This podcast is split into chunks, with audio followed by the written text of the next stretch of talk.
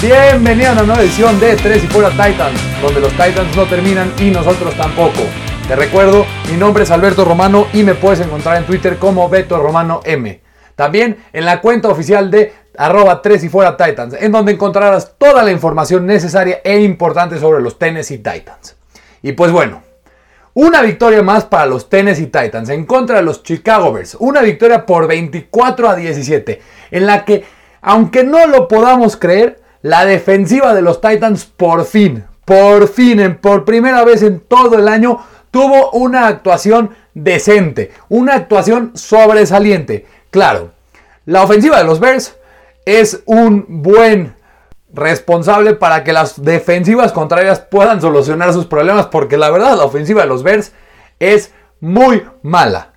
Pero esta actuación tiene que dejarnos una cosa con la defensiva, esperanza. Es que por primera vez en el año la defensiva cargó la ofensiva y podemos ver que hay flashes de excelente rendimiento por parte de la defensiva y que cuando sea necesaria una buena actuación de la defensiva, puede ser que estemos viendo algo que se pueda solucionar. Después de los cortes y de la actuación determinante del gerente general John Robinson, después de cortar a dos jugadores que estaban costando muchísimo, muchísimo para los Titans, problemas en las defensivas.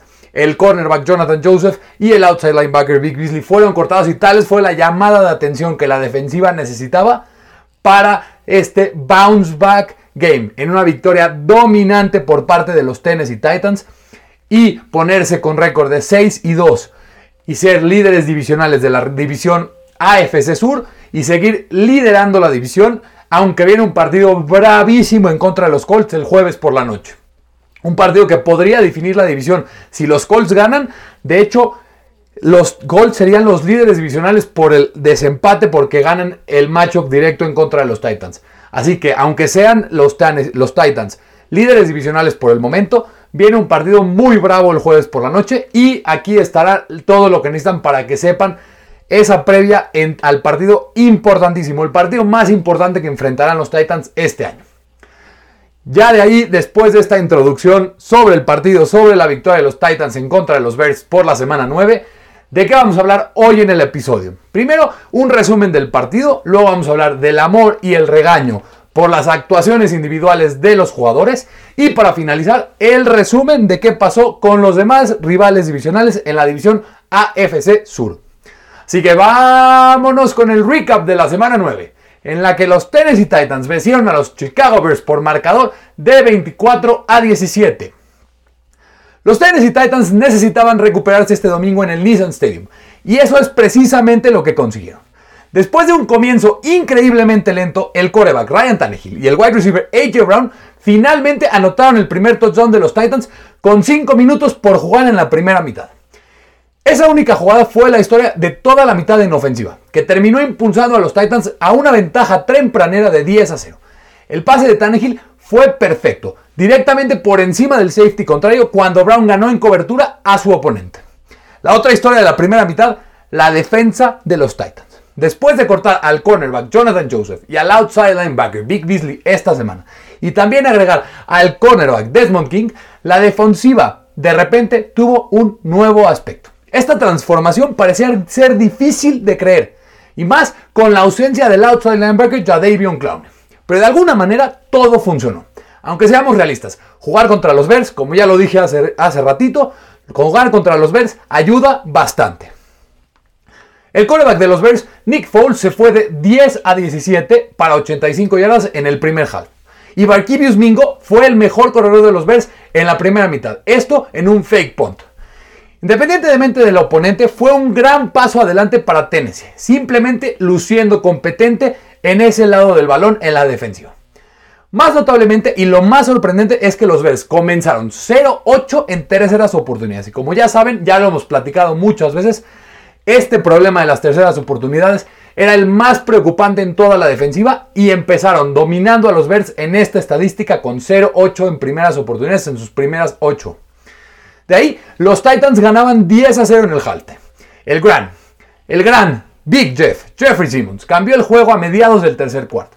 Mientras tacleaba el running back de los Bears, David Montgomery, Simmons forzó un balón suelto. El nuevo cornerback de los Titans, Desmond King, en su juego de debut, recogió y anotó el touchdown. Los Titans tomaban ventaja de 17 a 0 y los Bears tenían muy pocas esperanzas de regresar en el partido, especialmente por la forma en la que estaba su ofensiva. A diferencia de los Bengals de la semana anterior, la línea ofensiva de los Bears estaba muy debilitada y simplemente no estuvo a la altura del domingo como lo hicieron la, línea ofensiva de los Bengals la semana pasada. Los Bears tardaron hasta el último cuarto en anotar puntos en el marcador. Una serie de 15 jugadas que tomó más de 7 minutos del reloj redujo el marcador a un déficit de dos anotaciones. Sin embargo, el coreback Ryan Tannehill los puso, el, puso el juego fuera del alcance de los Bears en el siguiente drive. Tannehill encontró al Tyrant John Smith para dejarlo en, la línea de gol de los Bears. Luego volvió con John para el touchdown.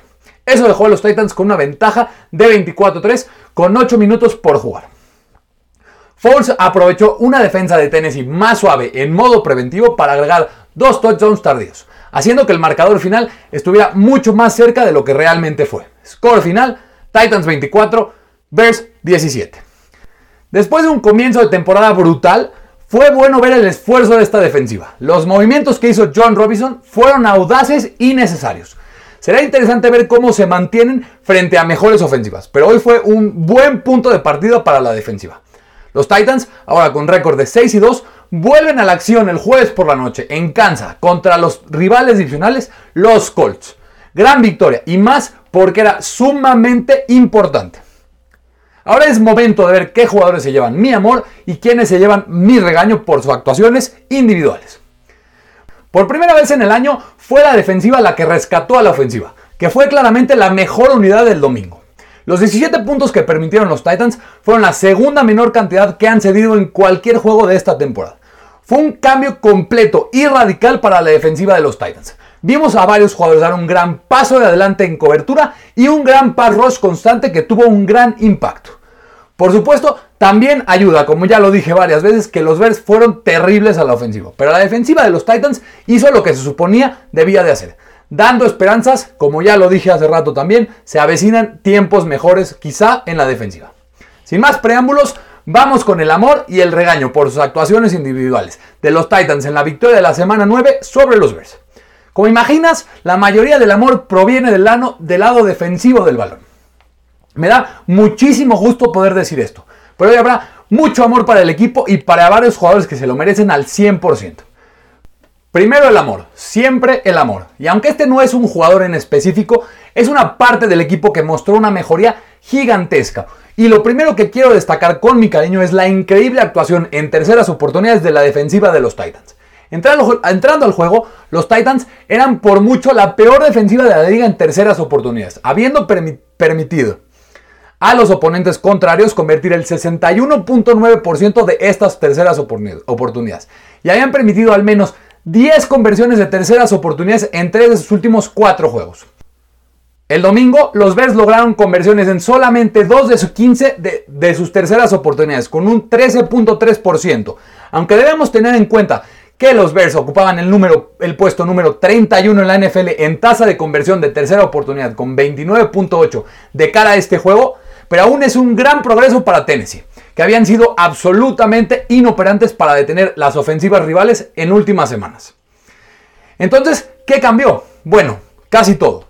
La pass rush generó presión constante, capturando a Nick Foles dos veces y además un intentional ground. La cobertura fue mucho mejor y los tacleos fueron también mucho mejor, mucho más seguros.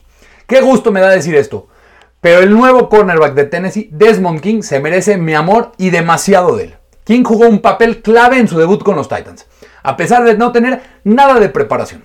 King no solo jugó jugadas significativas en el slot y tuvo un par de tacleadas, sino que también recuperó un balón suelto y lo llevó a la casa para una anotación muy necesaria en un juego donde la ofensiva de los Titans tuvo problemas.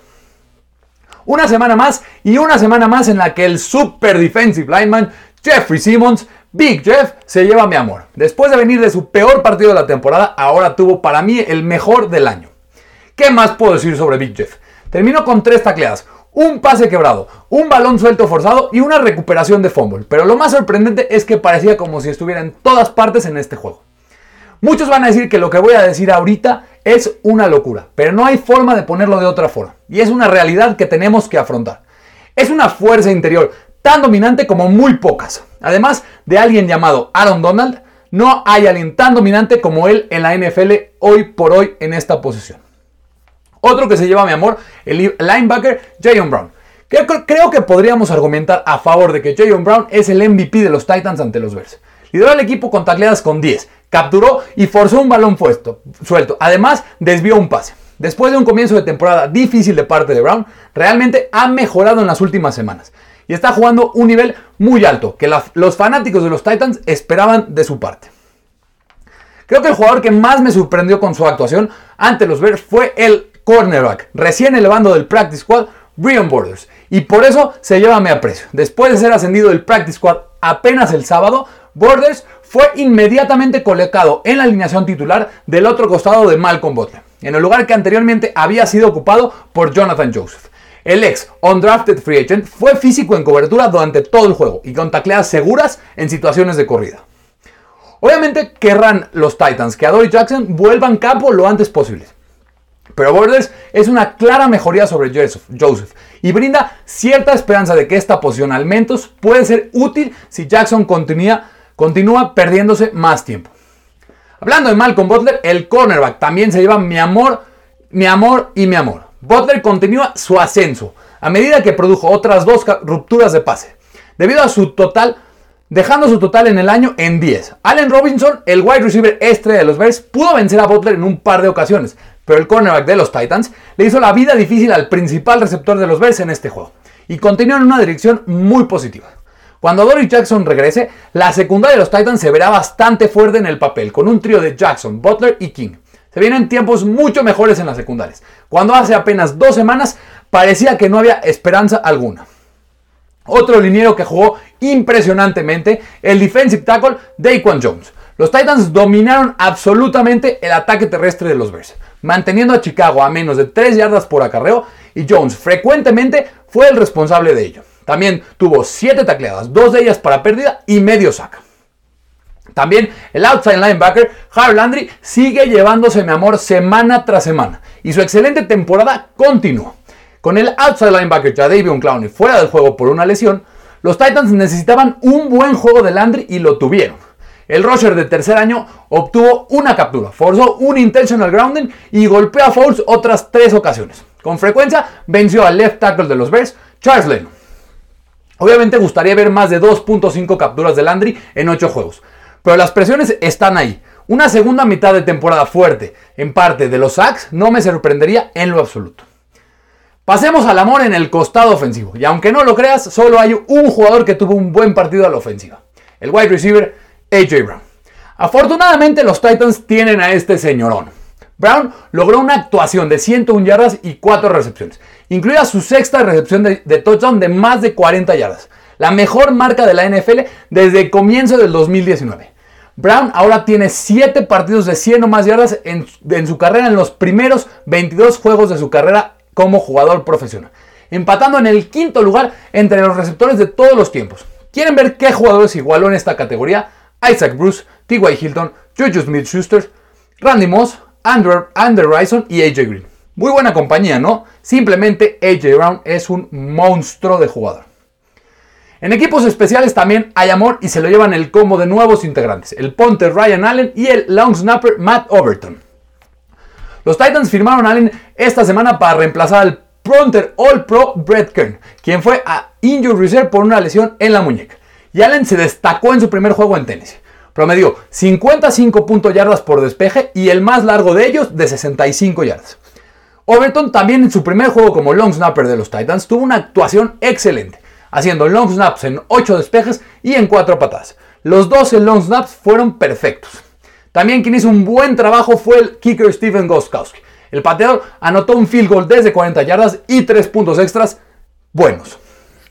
Con esto terminamos el amor. Pero también tenemos que dar algunos regaños. Aunque la verdad no hay muchos. Todos serán en el costado ofensivo y empezando con el mayor regaño de todos, el wide receiver Corey Davis.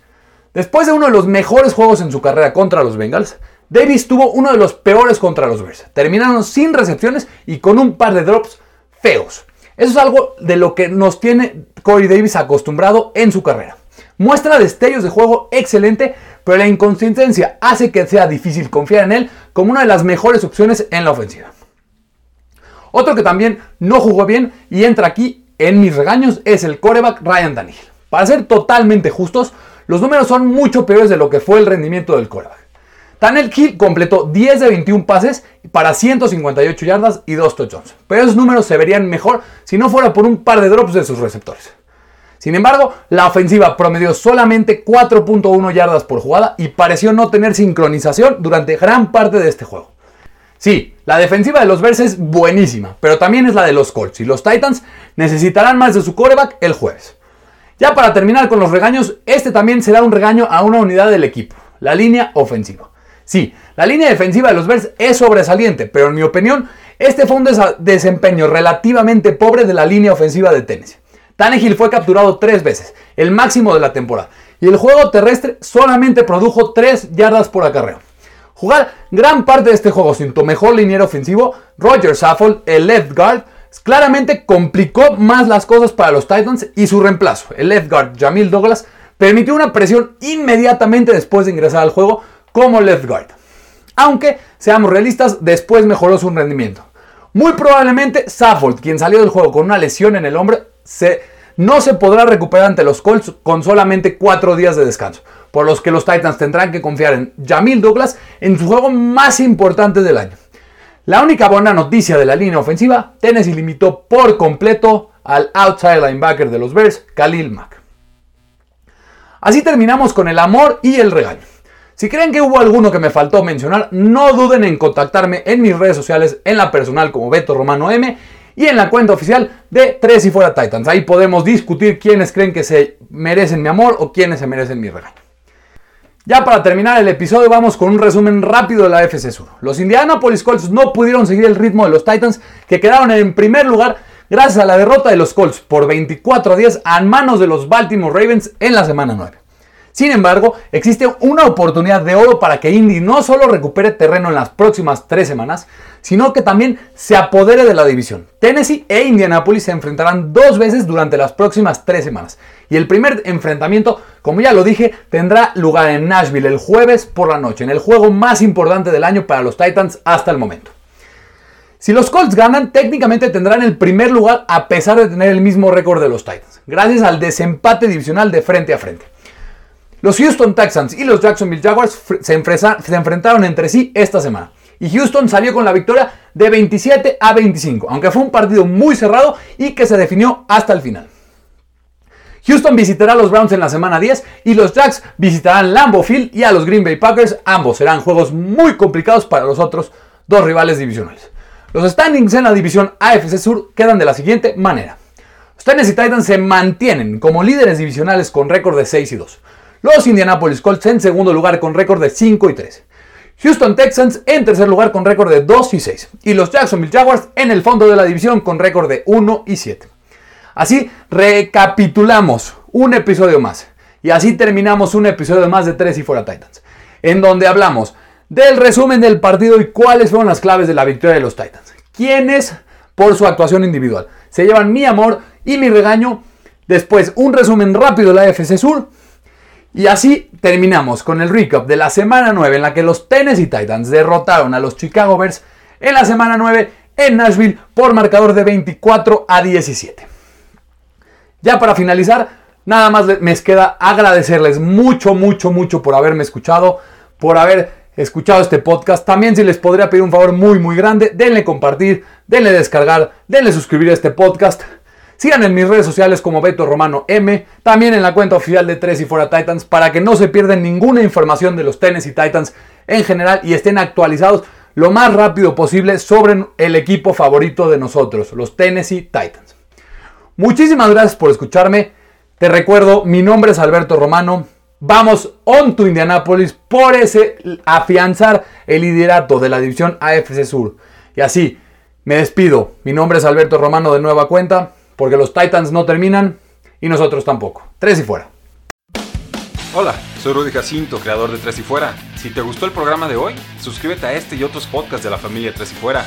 Tres y fuera NFL, Tres y fuera fútbol, Tres y fuera de tu equipo favorito y claro, el canal de Tres y fuera YouTube con videos todos los días, porque si tu equipo existe, Tres y fuera lo cubre.